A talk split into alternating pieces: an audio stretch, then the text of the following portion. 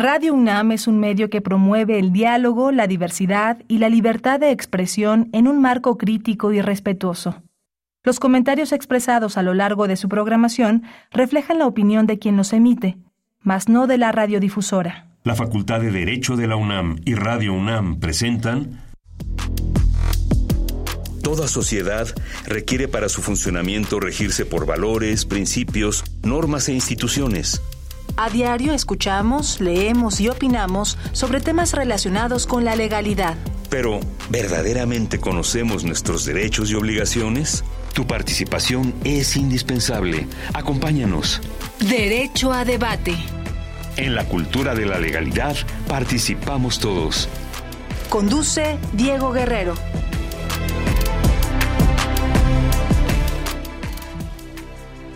Hola, ¿qué tal? Muy buenas tardes, bienvenidas, bienvenidos a Derecho a Debate. En la cultura de la legalidad participamos todas y todos. Mi nombre es Diego Guerrero y como cada martes les agradecemos que nos sintonicen por el 96.1 FM. Estás en Radio UNAM. El día de hoy me acompaña en la conducción Edgar Cabrera Laguna, quien es licenciado en Derecho por la UNAM y a quien le agradezco que me acompañe para hablar sobre un tema que es de gran relevancia, que es identidad, masculinidad, y sobre todo hablar sobre las nuevas paternidades. Edgar, un placer tenerte el día de hoy aquí en Derecho a Debate. Buenas tardes, querido Diego. Antes de continuar, me gustaría agradecer la invitación para estar nuevamente en este gran espacio. Como comentabas, el día de hoy vamos a hablar sobre un tema muy interesante, nuevas paternidades. Como un concepto que si bien es reciente y continúa en construcción, podemos afirmar que se trata de una transformación o reconcepción en torno a los procesos tradicionales de género y paternidad es decir, la superación de los patrones culturales que un padre tiene asignados en torno a la reproducción, el vínculo que se establece con la progenie y el cuidado de las y los hijos. Por lo anterior, los invito a que se queden con nosotros. Muchas gracias, Edgar. Bueno, pues el día de hoy precisamente vamos a hablar sobre nuevas paternidades. Me acompaña en la conducción Edgar Cabrera. Pero antes vamos a escuchar las voces universitarias. ¿Qué sabe que conoce nuestra comunidad sobre el tema que vamos a abordar el día de hoy? Y regresamos a los micrófonos de Radio Nuestras 96.1 FM y tenemos un invitado muy muy especial. Vamos a escuchar las voces universitarias. Las voces universitarias.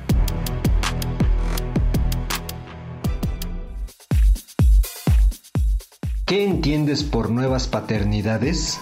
Que las nuevas paternidades están como más centradas a estas justamente nuevas masculinidades en las que el padre ya no solo es como un partícipe lejano de la crianza de los hijos, sino que se involucra más en su vida diaria y cotidiana. Y según entiendo, esas son las nuevas paternidades.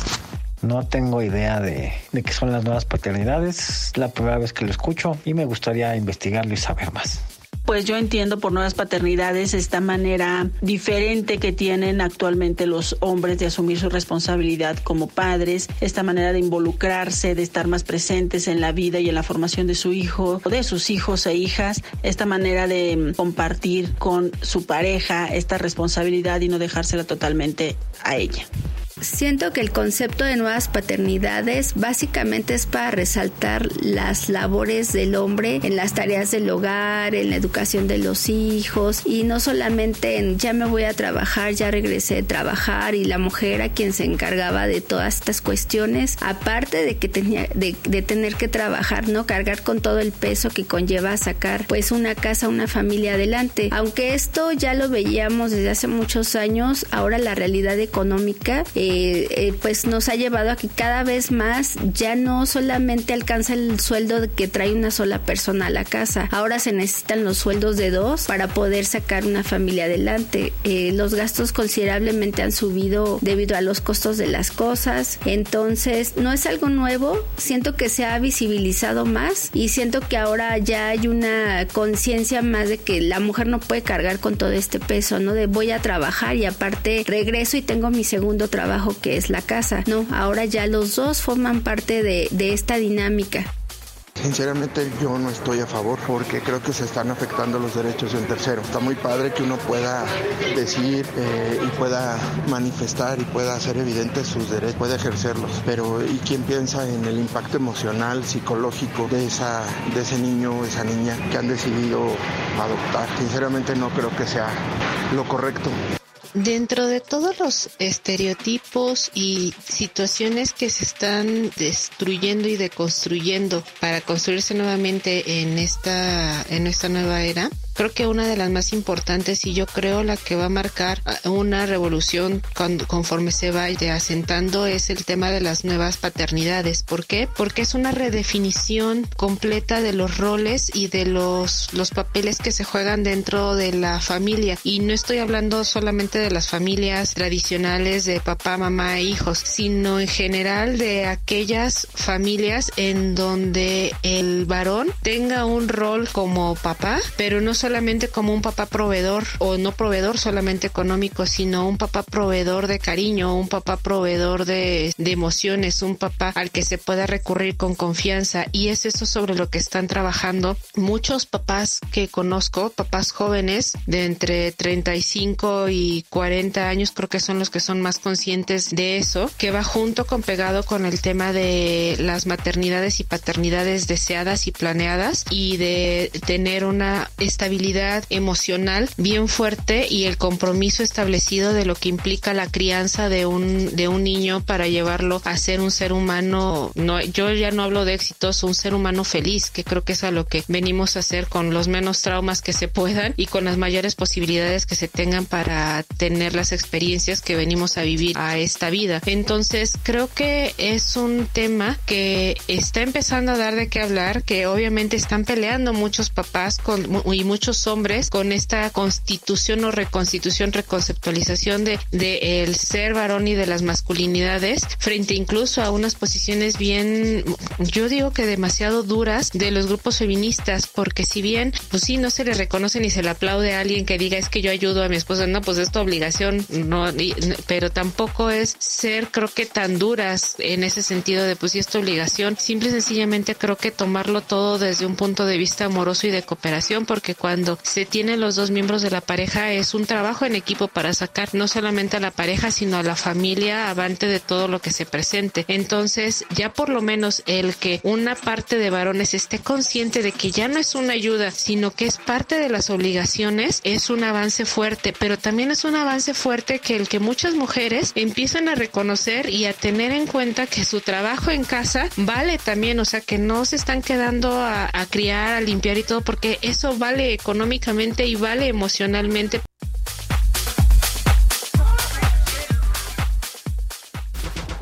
Síguenos en Instagram, Facebook y Twitter como Derecho a Debate.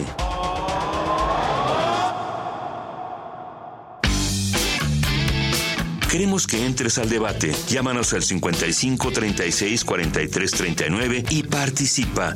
Derecho a debate. Estamos de regreso en los micrófonos de Radio NAM 96.1 FM. Y bueno, ¿quiénes son nuestros invitados? Me acompaña en la conducción Edgar Cabrera. Vamos a hablar sobre nuevas paternidades. Edgar, ¿quiénes son nuestros invitados? Muchas gracias, Diego. El día de hoy tenemos un panel de lujo. Nos acompaña por un lado el maestro Carlos Héctor Daza Zaragoza, académico de la Facultad de Derecho. ¿Qué tal? ¿Cómo estás, Edgar? Muy buenas tardes. Gracias por la presentación y agradecerte a ti, Diego, por la invitación a hablar de este tema de las nuevas paternidades muchas gracias. Muchas, muchas gracias, querido Carlos Daza. Y por otro lado tenemos al licenciado Miguel Ángel Beltrán Lara, titular de la Notaría 169 de la Ciudad de México. Querido Miguel Ángel, bienvenido. Además, me da mucho gusto recibirlo como notario y, profesor, y desde luego profesor de la Facultad de Derecho y presidente del Colegio de Profesores de Derecho Civil y consejero técnico. Querido Miguel Ángel, bienvenido a Derecho a Debate. Gracias, Diego. Gracias, Edgar. Muy contento de estar aquí, Carlos amigo desde hace mucho tiempo. Muchísimas gracias por la invitación. Gracias hablar de ese tema que, era muy importante tocarlo y desde luego hacerle, agradecerle también que nos acompañe el día de hoy, Diego Emilio Guerrero. Emilio, muchas gracias por estar con nosotros el día de hoy aquí en Derecho a Debate. Gracias, Emilio. bueno, está aquí también el micrófono para que él cuando quiera hablar. Bueno, el día de hoy vamos a hablar sobre este, este eh, tema de nuevas paternidades. Y esta sería la primera pregunta con Carlos Daza. ¿Qué es esto, las nuevas paternidades? ¿Qué representa? ¿Qué significa? Escuchamos algunas voces universitarias referente a abordar este tema, pero ha cambiado la concepción que se tenía antes de, la paternidad. Me parece que antes era, como algunos decían, ser el proveedor y bueno, pues ya hasta ahí llegaba esa responsabilidad pero va mucho más allá, ¿no, Carlos Daza? Totalmente, y me encantó ahorita que escuchamos estas voces. Hay mucho desconocimiento, y por eso celebro que en estos espacios para precisamente dar difusión y entender qué es esto de las nuevas paternidades. En palabras muy sencillas podemos entenderlo en que el rol del papá ya no es el del proveedor como era la paternidad tradicional, sino que ahora somos papás más involucrados tanto en la crianza, en la formación, en la educación de los hijos. Es decir, le entramos en absolutamente todo, en las distintas etapas desde el embarazo hasta la adolescencia y que vuelan los hijos, ya de forma más participativa, no solo como hay dos sectores que he identificado, uno que las cosas padres las tienen con papá, la parte de la formación, la mano dura con mamá, y la otra es esa mano dura, la parte de la disciplina que también tenían los papás. Hoy cambia totalmente ese paradigma, precisamente por toda la evolución de los derechos que se han tenido, el cambio de los roles, papá y mamá activos en la crianza de los hijos, y eso para mí se me hace fundamental. Muchas gracias, también nos acompaña el querido maestro Miguel Ángel Beltrán Lara, quien es catedrático también de la Facultad de Derecho, además de notario y otras cartas que trae sobre la mesa y que eh, lo queremos invitar para que abordáramos este tema porque desde la perspectiva del derecho civil, justamente entender la paternidad, la responsabilidad que se tiene, y qué es esto, quizá regresando al punto que le hacíamos esta pregunta a Carlos Daza, de estas nuevas paternidades, cómo se ejercen, y sobre todo vistas desde la perspectiva del derecho, ¿no? que es el tema desde el punto de partida que tenemos en este programa. Pues desde la perspectiva del derecho y lo que platicábamos hace un momento fuera del aire, eh, Diego, Carlos, y como papás, porque los tres somos papás. No sé, Edgar, tú eres muy joven, no sé si tú seas papá. Los cuatro. los cuatro somos papás, ¿no? Eh, eh, muchos años estudiamos derecho y llevamos muchísimos años en las aulas, pero nadie nos enseñó a ser papás y eso es algo que tenemos que ir aprendiendo eh, empíricamente, ¿no? Y, y, y, quizá es lo más maravilloso que nos ha pasado a los cuatro. Y, y además ahora se habla de paternidad y de paternaje, ¿no? Este, este concepto eh, de paternaje o de nueva paternidad, de cómo nos vamos involucrando desde la experiencia, desde el cariño, desde la práctica con nuestros hijos y efectivamente no solo hacer proveedores, porque lo seguimos siendo junto con la mamá, ¿no? Porque, porque de pronto la mamá ya no solo está en la casa con los hijos, sino que también es proveedora. Entonces los roles se van intercambiando y se van mezclando este, y los dos vamos eh, participando en la crianza, en la proveeduría, en el cariño, en el amor, en el juego, en la práctica, y es algo maravilloso. Es, muy entretenido además y es muy divertido y, nos hace aprender y nos hace crecer día a día con los niños, con los jóvenes. En mi caso, pues soy papá de dos, ya jóvenes de 23 y de 20 o de 21, y pues es la parte más divertida de la vida de cada quien. Claro, y además romper con esos roles de género, ¿no? En un momento determinado que, como bien lo mencionaba Miguel Ángel Beltrán, pues antes se pensaba que la mamá justamente se quedaba en casa, el papá salía a trabajar, ella se hacía cargo de toda la actividad familiar y él era proveedor, pero como bien lo mencionas, es cierto, también la madre ahora sale a la actividad laboral y han, se han roto estos roles de género que incluso en un momento determinado incluso hay padres que ahora se quedan, se pueden quedar en el hogar a cuidar a los hijos. Eh, la madre sale sale a trabajar o viceversa no o ambos tienen que generar estas responsabilidades de salir a trabajar y demás. Edgar Cabrera que me acompaña el día de hoy en la conducción. Adelante Edgar. Pues como comentaban nuestros invitados el, el tema de las nuevas paternidades no concepto reciente que sin duda sigue en construcción va más allá del, de lo que podemos considerar dentro del, dentro del derecho. Tema, desde luego, que escala al contexto social, al contexto económico, al contexto cultural, ¿no? La reconcepción de, de estos paradigmas de género para, para el cuidado que tienen los papás activamente con, con los hijos. Tema interesante. ¿Alguna pregunta, mi querido Edgar? Eh, sí, me, gustaría aperturar el programa con una pregunta para el licenciado Miguel Ángel Beltrán, que por el conocimiento que, puede llegar a tener dentro de la, rama del derecho civil es cómo se concibe o cómo se reconfigura el derecho civil con base en, este desarrollo de, las nuevas paternidades, en base en, esa transformación tan, tan importante.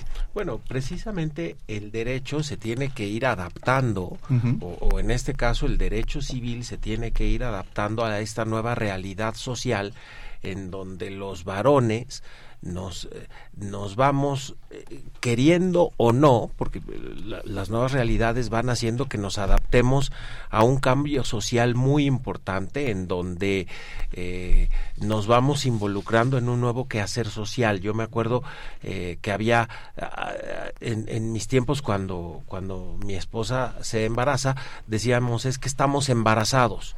Pues no, yo, yo no me embaracé.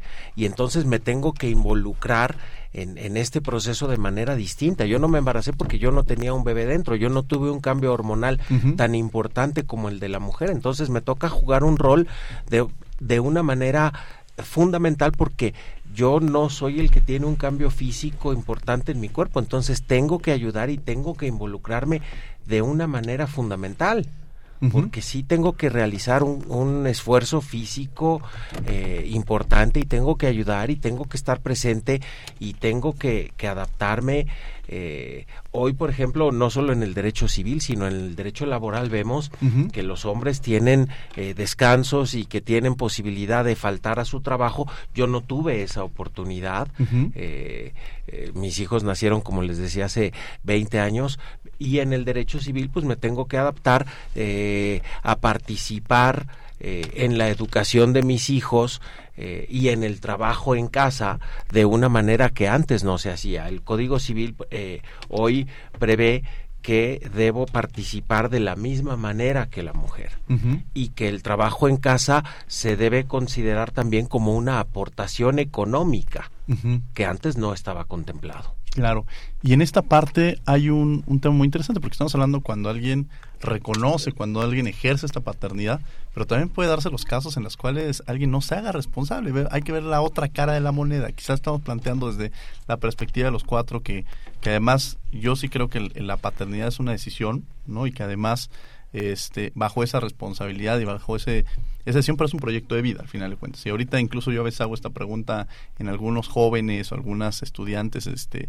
dentro de la facultad dicen, pues a mí no, no me gustaría ser papá o no me gusta ser mamá y al final es parte de un proyecto de vida. Pero hay veces en las cuales no se, o sea, no estaba en tu proyecto de vida, pero, pero por alguna consecuencia se vuelve uno padre y no se y no se asume esta responsabilidad, Carlos. ¿Qué pasa en estos casos, no? Fíjate, y eso complementa la pregunta que le hacían en el ámbito jurídico. Esta convención de las niñas, niños y adolescentes también habla de un principio, hay un criterio muy importante del interés superior del menor, en donde ya genera ese derecho del niño de poder tener este vínculo tanto con el papá como con la mamá, en donde pueda haber esta paternidad activa, ¿no? Como la conocemos hoy en día y ante una omisión de alguno de los padres, el hijo puede reclamar ese derecho ante los tribunales para el que sea reconocido y en su momento pueda tener tema de alimentos, visitas y convivencias, todo lo que implicaría un correcto desarrollo de los menores. Creo que eso complementaría esa parte. Ahorita ocupas esta parte de, parte de alimentos. Quizá quien nos esté escuchando dirá, bueno, alimentos, yo le doy este tanto dinero, pienso que alimentos es la, la comida, del desayuno, comida y cena pero entenderíamos que el concepto de alimentos es, es, más amplio, ¿verdad, Miguel Ángel Beltrán? Claro, eh, tiende a un desarrollo integral. Los alimentos, como bien dices, no es nada más la comida, es la educación, es la atención médica, es el vestido, es la, decíamos, la, el, eh, poder participar de un oficio, tener una profesión, incluso no nada más con los hijos, sino los alimentos se extienden también a los padres, a la familia cercana, a la atención geriátrica, etcétera, ¿no? Es toda una atención integral, se extienden a los miembros más cercanos de la familia y además deben ser proveídos a las necesidades de los hijos y a las posibilidades de los padres. Y en el derecho penal, bueno, hoy hoy sabemos que es hasta un delito el no proporcionar los alimentos, ¿no? Mm, interesante esta parte. ¿Se volvería, se, se estaría contemplado como un delito el hecho de no cumplir con los alimentos, Carlos Daza? Así es, ya está contemplado desde hace ya varios años la omisión del pago de la pensión alimenticia que tiene que tener como origen esa obligación en particular que haya sido determinada por una autoridad. Pero ahora, ¿qué pasaría si tú no los cumples? Entonces, eh, puede serte acreedor de una investigación, que se te abra una carpeta de investigación, se inicia un proceso y afortunadamente el sistema de justicia penal con el que contamos actualmente, en el que no se busca solo la retribución privando de la libertad de las personas, sino que existe un acuerdo reparatorio, alguna salida alterna al proceso. Entonces es un tipo de delito que durante el proceso, desde el inicio hasta antes de la etapa de juicio, quien es el deudor alimentario podía llegar a algún acuerdo con eh, la víctima, hablando desde la parte penal, hablando desde la parte civil, quien es el acreedor alimentario, a quien fue omiso en recibirlos para poder reparar ese daño. Claro. Ahora, en esta perspectiva, generalmente o en muchas ocasiones no, no desconocemos que ya lo hacía anteriormente, que hay padres que no quieren asumir esa responsabilidad, no dan los alimentos y ya desde la perspectiva civil y penal, incluso ya como decía Carlos Daza, lo entenderíamos como un delito. Pero hay otra cara de la moneda, ¿qué pasa cuando la madre, no, no, no poner siempre al hombre como el, malo y, y, si no hay historias y al final somos seres humanos y lo vemos de diversas perspectivas, cuando la madre quiere condicionar, por ejemplo, eh, si ve para que vea o no al menor, o este, si no me da los alimentos no te dejo ver al niño, o si igual se dan los, los, alimentos del menor, o sea, en otro caso hipotético, y la madre dice, pues, no, en un tema casi como agarrar al menor como si fuera un objeto, en, impedirle incluso, y como ya lo decía Miguel Ángel, es el derecho del niño, ¿no? Eh, es el derecho del niño y claro, siempre velando por el interés superior del menor, pero también es el derecho del padre y de la madre el de convivir con sus hijos. Y esta nueva paternidad es, es, es, una cuestión recíproca, es decir, yo tengo la obligación, yo como papá, tengo la obligación de involucrarme en la educación integral y en el desarrollo integral de mis hijos, no solo como proveedor, sino de estar ahí y el hecho de convivir con mis hijos y llevarlos al fútbol, a las clases, recogerlos de la escuela, participar con ellos, ir al cine con ellos, es una obligación porque eh, eh, eso les va a dar un soporte, les va a dar seguridad, les va a brindar herramientas para afrontar la vida eh, de adultos, pero también es mi derecho y también es el derecho de ellos el convivir conmigo. Entonces, independientemente, vaya, no se vale que alguno de los progenitores quiera utilizar a los menores de edad como moneda de cambio. Tristemente se da muchísimo, ¿no? Y que a veces esto eh, que se llama la, la violencia ayúdame Carlos, se me va el ¿La alienación parental? Eh, alienación parental, la violencia, la violencia vicaria, ah. ¿no? Eh, que yo de para desquitarme del coraje que pueda tener con la mamá de mis hijos o ella del coraje que pueda tener conmigo, eh, lo hago a través de ejercer cierta violencia con los hijos, ¿no? Que tristemente es una cuestión que se da mucho en nuestros días. Sí, sin lugar a dudas son, son temas que tenemos que abordar y que además hablan de las nuevas realidades este, que llevamos, como lo habíamos mencionado en el inicio del programa, porque ha ido cambiando, es decir, la paternidad, quizá juzgar a un padre como la ejerció hace 30, 40 años, pues era un contexto, una realidad distinta y que esto nos ha ido llevando a adaptar, quizá como nos educaron a nosotros, ha sido muy distinto como educamos a nuestros hijos, ha, ha sido un cambio importante quizá, y eso entenderlo desde esas realidades. Edgar Cabrera, que me acompaña el día de en la conducción. Sí, maestro. Me gustaría continuar, hacer una pregunta para el maestro Carlos Daza. En este entendido que estamos desarrollando en el programa, ¿cómo se concibe ¿no? la, la noción de conceptos parecidos a nuevas paternidades, hablando por ejemplo de nuevas masculinidades? ¿Qué relación guarda ¿no? la, la generación de nuevos conceptos con la forma en que se van entendiendo dentro de las nuevas generaciones? Yo creo que tiene una relación muy estrecha con toda esta evolución. Y mira, uno, cuando el papá, no hablando en esta estructura tradicional de hombre-mujer, porque hoy en día ya existen distintas estructuras, reconocidas incluso por la ley, creo que la Ciudad de México es de las que más ha avanzado en ese reconocimiento de los derechos. Pero si tú te pedían que estuvieras en casa o la mujer te llamaba, pues ya eres el mandilón, ahí tienes, te empezaban a tachar. Cuando ese es un error garrafal. Al final de cuentas, la responsabilidad de los hijos es de los dos este cambio en las nuevas masculinidades es quitarnos esa venda de los ojos de lo que llevamos arrastrando culturalmente, socialmente, que era aceptado en su momento, a una cuestión de tener un acercamiento con los hijos. Existen ya estudios psicológicos que determinan que ese acercamiento de la figura paterna durante los primeros años del desarrollo de los niños, estos primeros meses hasta los cuatro años, en donde se va formando no el carácter, porque ese ya lo traemos, ¿no? Es una cuestión genético, sino la personalidad, la seguridad. Es clave el que tengas un papá presente que no solo sea el jugar, que no solo sea el pasar tiempo, sino que también vean los hijos con el ejemplo el que está realizando actividades de limpieza del hogar, acomodar cosas, actividades que anteriormente se podían cuadrar a una cuestión de son cuestiones de mamá o de las mujeres. Planchar, lavar, todo ese tipo de cosas, hoy se debe de cambiar y predicar con el ejemplo.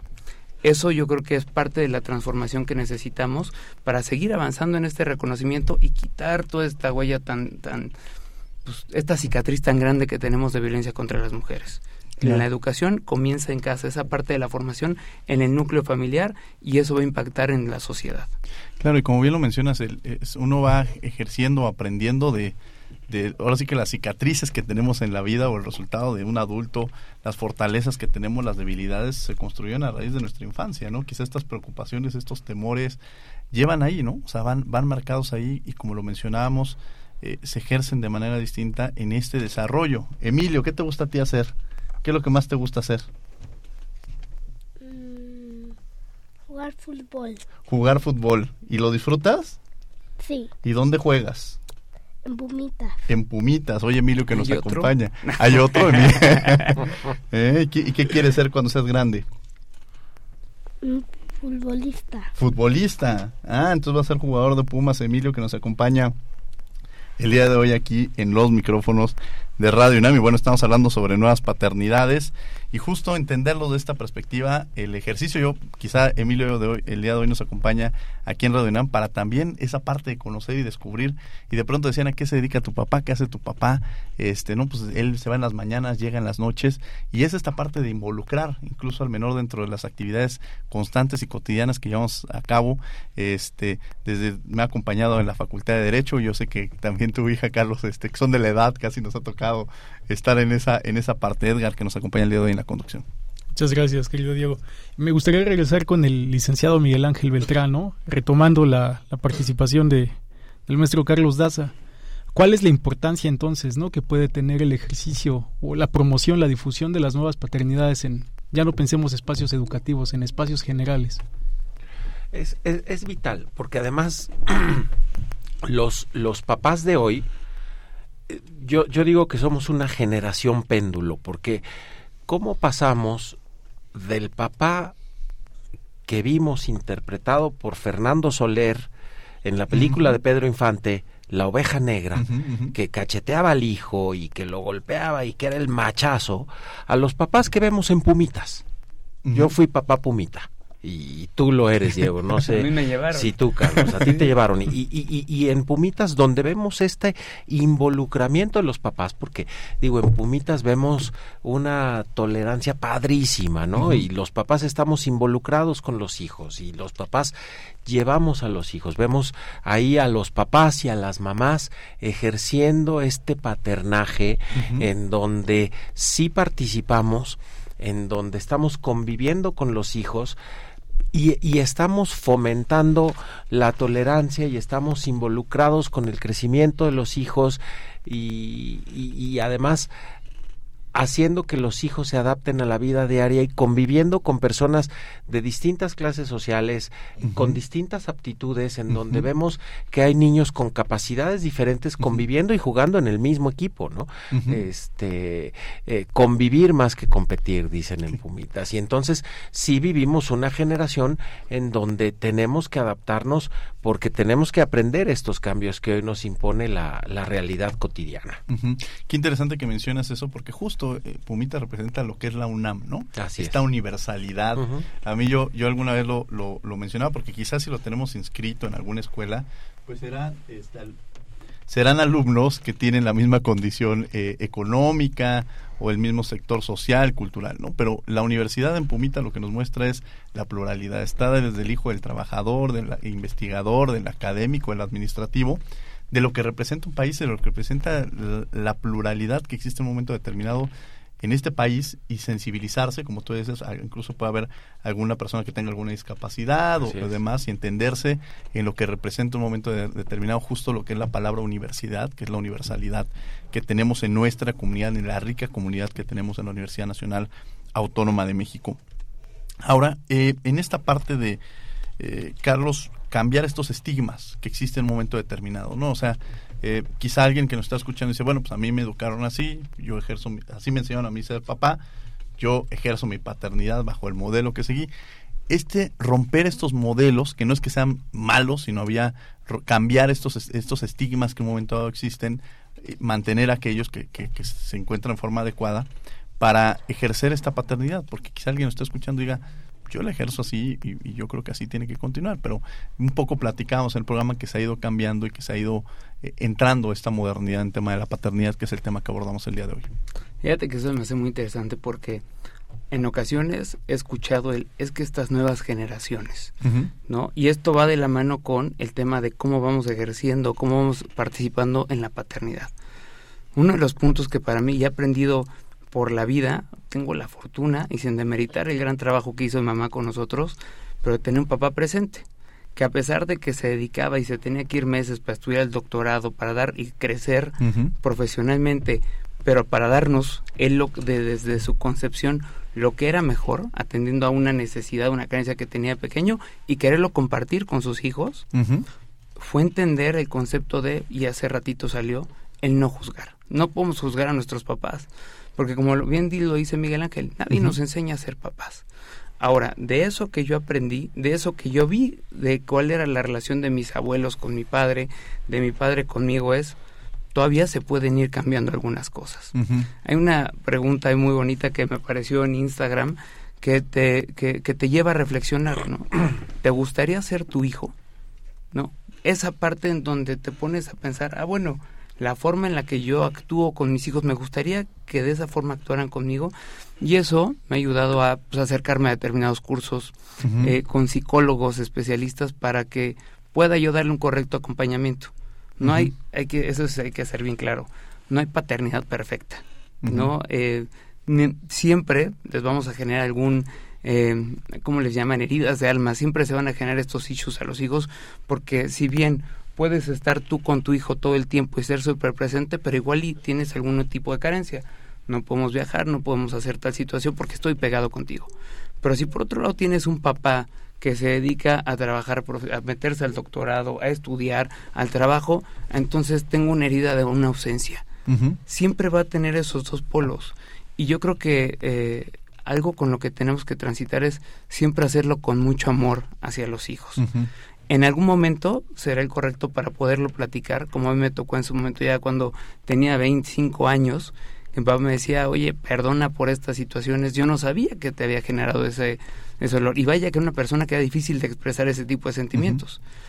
Pero ese acercamiento a mí me cambió totalmente el, panorama, el paradigma, el panorama, de decir, es que el papá, no el superhéroe, el que no falla, el que tiene toda la... Somos seres humanos, podemos cometer errores y hay que atenderlo desde ahí.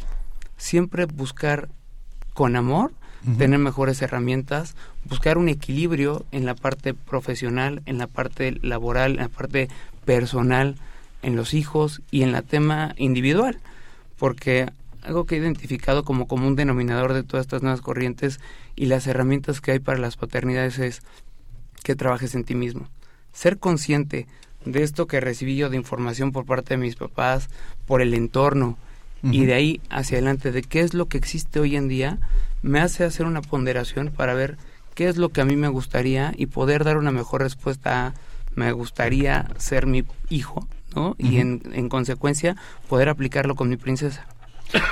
Qué interesante. Y ahora, Miguel Ángel, ¿cuáles son los retos de las nuevas paternidades? Porque quizá nosotros estamos en este proceso de pues, tener hijos de, de cinco años, de cuatro años, pero tú ya lo decías, yo tengo ya, ya adultos con los que convivo, ya, ya en este proceso de, consolidado en esta parte y que como tú dices, como le decía más bien Carlos, somos seres imperfectos y que al final pues cometeremos errores, pero en el proceso, pues los errores son quizás resultado también de lo que hemos vivido en este proceso de aprendizaje, porque no hay una escuela para padres que nos digan se tienen que hacer las cosas así, uno, uno va aprendiendo en la vida, pero quizás sabemos que todo lo hacemos bajo el esquema o quienes estamos por lo menos en ese compromiso de paternidad a través del amor. ¿Cuáles son estos retos que tendríamos en el reto es enorme, el reto es enorme para empezar eh, tratar de adaptarnos y saber que nos vamos a equivocar. Uh -huh. Yo creo que quizá el reto más grande es el que nos plantean las nuevas tecnologías.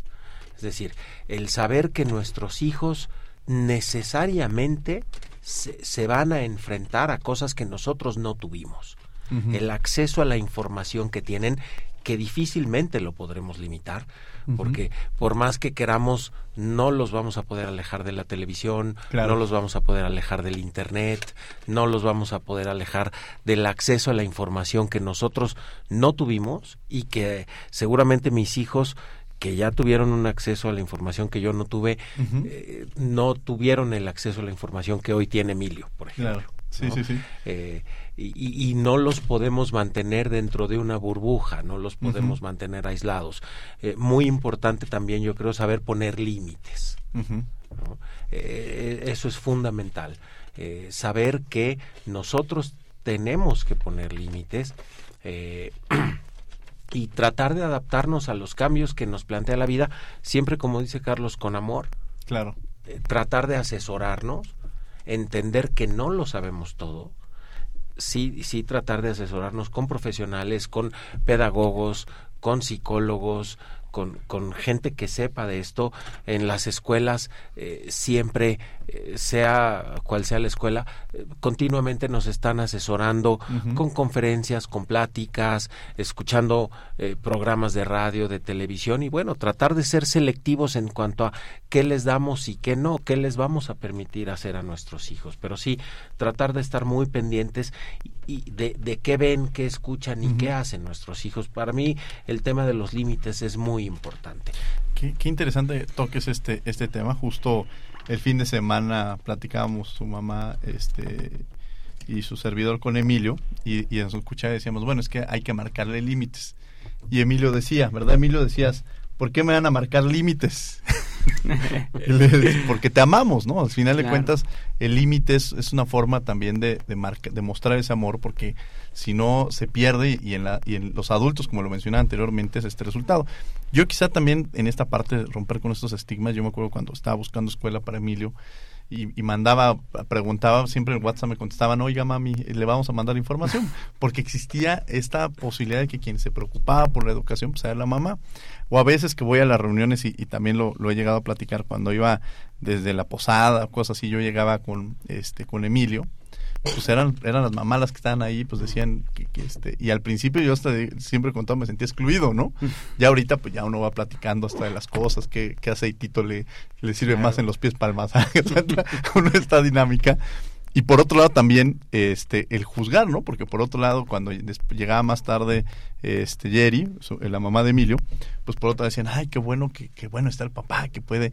Cuando bien mencionaban esta parte, ¿no? Esta- estos cambios que se dan suscitando en la familia que los dos trabajamos quizá en horarios distintos, en dinámicas distintas, pero acoplándonos en este proyecto de equipo que al final se vuelve un trabajo en equipo en esta construcción de las paternidades que pueden ser en pareja y también el concepto de familia que ya ha ido cambiando, ¿no? Este, ahí sí se lo pondría a los dos, porque antes el concepto que teníamos de familia, incluso en el diplomado que tenemos de Derecho Civil, me acuerdo cuando llegué, el póster era una mamá, un papá y un hijo, ¿no? Y cuando llegué yo dije, a ver, el concepto de familia es completamente distinto, ¿no? Y, y que en este tema quiero entrar con, con ambos, bueno, con Carlos primero, sobre este cambio de concepto de familia, ¿no? Sí, y, y me gustaría abordarlo primero porque esta pregunta que le de Sí. Miguel es bien importante, lo de los retos, y tiene que ver con esto de las estructuras. A ver, hoy en día, y estoy seguro que varios de los que nos acompañan aquí escuchan, hay niños que fallecen por estos temas de redes sociales. Los famosos challenge, los retos que se hacen.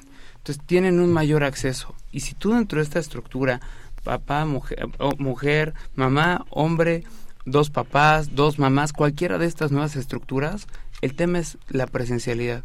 Y una de las herramientas más fuertes sí es límite, pero también la comunicación. Porque con la comunicación generas un vínculo de confianza que hoy es necesario sí o sí. Por más que tú puedas ser un papá restrictivo, castrante, en donde digas, este es el límite, ¿y por qué? Porque lo digo yo. Esa es de las primeras frases que hay que cambiar, porque soy tu papá o porque soy tu mamá. Hay que evolucionarlo. Porque digo, todos pasamos por la adolescencia y sí o sí iba a pasar. Sí o sí, hoy me voy a quedar en casa del amigo, ya salías, te ibas de fiesta, este tipo de cosas van a pasar. Entonces, lo mejor es generar este vínculo de confianza. A mí, desde el ámbito penal, me han tocado casos en donde hay un challenge reciente, les pongo dos, un, dos ejemplos. Uno en donde se toman pastillas, ¿no? Para dormir, tafil, ribotril, todo esto. Y el juego absurdo es que están todos conectados en línea por FaceTime, WhatsApp o cualquiera de estos me- eh, mecanismos de videoconferencia. Y el último en dormirse es el que gana. Naturalmente. el del clonazepam, ni yo lo consigo. Imagínate, pues es que ese es el tema, el acceso que tiene, el tema Claro. de tecnologías. Otro que también salió recientemente en donde dos personas a los lados comienzan a brincar frente a un celular, invitan a un tercero a la- a- en medio de los dos, cuando brinca, ambos le hacen un puntapié por debajo, se va hacia atrás la persona que está en medio y cae de cabeza. Hay gente que ha perdido, es un absurdo, Claro. un juego que a priori diríamos nosotros es algo estúpido, pero es dable, es algo que pasa. Si no existe confianza entre papás e hijos, ya ahí podemos abordar otros temas como el tema de los embarazos no planeados, el que no haya la comunicación con los hijos sobre el temas de sexualidad porque esto representa un tabú, Claro. ¿no? Y decirles desde chiquitos, oye, tú tienes vagina, tú tienes un pene y más adelante el tema de hablar de estas nuevas estructuras, como decías, de familia, en donde en la escuela vienen dos papás, dos hombres y que tienen a su hijo registrado en el colegio y que eso ya lo vean como algo normal. Lo importante es el tema de los límites, lo importante es el tema de la comunicación, sea cual sea este tema de la estructura. Ahorita que mencionaban el tema de las voces, creo que se distorsionaba un poco el tema de las nuevas paternidades y lo asumía como un tema de es que no estoy de acuerdo con que se está vulnerando el derecho de un tercero, de un menor y que sean adoptados por hombres. Bueno, pues creo que es un, un tema en particular que da para un debate muy grande. Sí, sí, sí.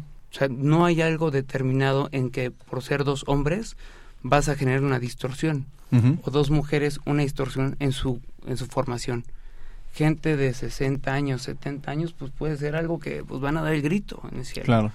Pero hoy en día que es una realidad, es un modus vivendi, van evolucionando este reconocimiento de derechos e igualdad entre todos, es algo que les va a tocar vivir. Si lo ocultamos, si lo hacemos ver como, ah, eso es tabú, eso está mal, que lo manden al, al terapeuta, ¿no? Que lo llevan con el psiquiatra, que hay que llevarlo con el padre para que le practique un exorcismo, ¿no? Porque ese grado de cosas. claro. O el desconocimiento, ¿no? Una de las cuestiones que con amigos que eh, son homosexuales, uno de los grandes retos que tenía es, es que mi papá me negó y yo ya no me recibo en la casa. Eso son de las cosas que tienen que cambiarse y que van muy bien vinculadas con esta paternidad activa, con esta nueva paternidad. Y este tema de construcción, ¿no? Al final de cuentas es esta parte de construcción. Antes de ir a descubriendo tus derechos, me gustaría continuar con esta parte, este concepto de familia que ha ido cambiando, Miguel Ángel. Desde luego, y, y, y que yo no sé qué tanto el derecho, bueno, más bien sí sé, el derecho no se ha actualizado a, a- a la realidad social. Y el Estado tampoco ha sabido adaptarse y, y por eso vemos una descomposición tan grande en el tejido social.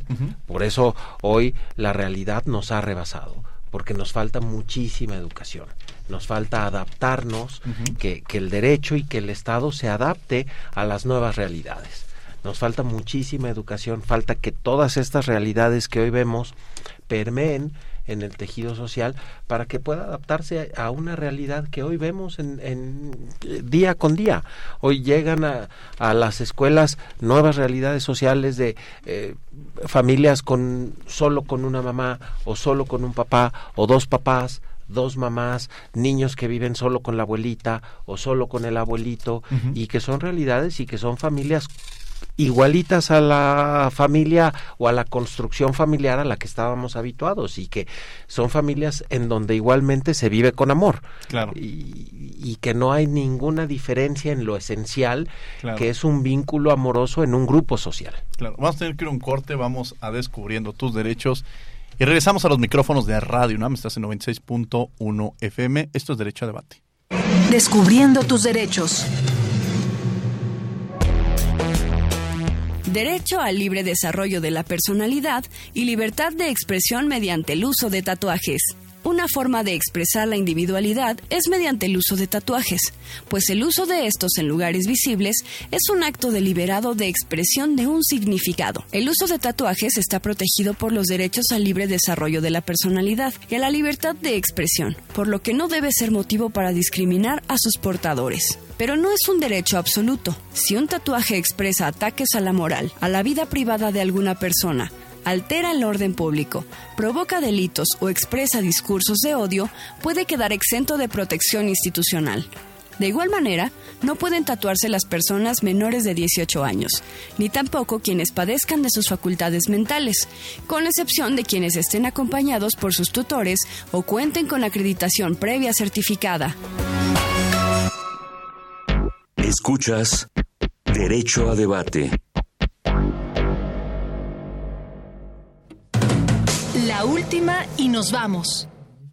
Bien, estos fueron Descubriendo tus derechos. Estamos de regreso en los micrófonos de Radio UNAM, estos 96.1 FM, y estamos hablando sobre nuevas paternidades. La última, la última y nos vamos. Empezaríamos con Carlos Daza, con algo con lo que quiera cerrar, alguna conclusión, algún tema que no hayamos abordado. Ok, nada más ser conscientes de que el papel de los papás en la crianza, en la enseñanza de los hijos es fundamental. Mucho nos quejamos de querer tener un cambio de un país, mucho nos quejamos en la corrupción, mucho nos quejamos en problemas muy grandes que aquejan a nuestra sociedad. Debemos de darnos cuenta que en el cambio de esta de nueva forma de ver a las paternidades, estas nuevas estructuras de familia, poniendo mucha atención en estas primeras etapas de los niños, esa es una solución para poder realmente tener un cambio de raíz. Siempre con amor, buena comunicación y por supuesto el tema de los límites.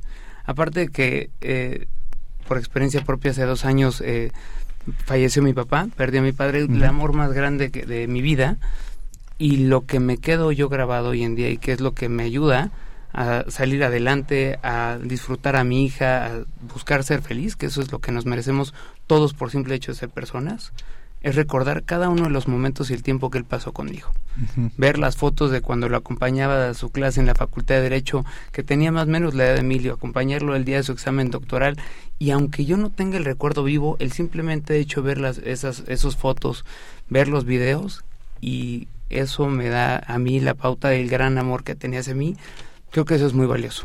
Y eso con eso me quedaría, que vayamos transformando hacia esto y seamos más partícipes en la formación de nuestros niños. Muchas gracias, Carlos Daza, que además también muchas veces lo tuvimos aquí en los micrófonos de Radio UNAM en esta cabina. Miguel Ángel Beltrán, la última y nos vamos con algo con lo que quiera cerrar. Sin duda, sin duda, ejercer la paternidad es, es una cosa maravillosa y, y estar cerca de nuestros hijos y convivir con ellos la vida como bien dice Carlos, se va en un suspiro y cuando menos nos, demos nos damos cuenta ya crecieron y siempre recuerdo una, una canción de Joan Manuel Serrat, eh, esos locos bajitos, y hay una parte que dice que nada ni nadie puede impedir que sufran, que las agujas avancen en el reloj, que decidan por ellos, que se equivoquen, que crezcan y que un día nos digan adiós. Qué maravilla, qué buen cierre, Miguel, querido Miguel Ángel Beltrán. La última, la última, nos vamos con algo con lo que quiera cerrar. Muchas gracias, Diego. Pues me gustaría recapitular la esencia de las intervenciones de nuestros participantes en el programa de hoy, ¿no? Eh, concebir a la paternidad, desde luego que es un tema muy complejo, difícil. Yo puedo opinar en el campo personal, desde luego, ¿no? La paternidad para mí también ha sido el regalo más grande que me ha dado la vida. Creo que en eso podríamos coincidir todo. Y desde luego fortalecer el mensaje del maestro Carlos Daza, ¿no? Coadyuvar con el fortalecimiento, el desarrollo emocional de nuestros hijos con, con base en el amor. Es yo creo que el mensaje con el que me quedaría. ¿Algún mensaje, antes de, también cerrar el micrófono, a Emilio, que también lo vamos a dejar hablar, pero eh, todavía nos quedan un par de minutos y sobre estas reflexiones que, que me llevan a, también entender y a conocer mucho incluso de, como ya lo mencionaban, aquí muchas veces tuvimos precisamente eh, al doctor Carlos Daza, quien lo, recordamos con mucho cariño siempre, siempre, siempre, siempre. Pero me gustaría esta, esta reflexión que también nos traía Carlos sobre la mesa, que cómo nos gustaría a nosotros ser en esta parte de como hijos, ¿no? cómo cuál sería este papel siendo nosotros hijos, cómo quisiéramos que, que se comportaran, ¿no? Se me hace un, ejercicio muy interesante y también un ejercicio que desde casa tendríamos que, que, hacer todos los días cuando estamos en este proceso de formación, de educación. Eh, algo, ya, ya estamos en esta última, nos vamos, quedan unos minutos.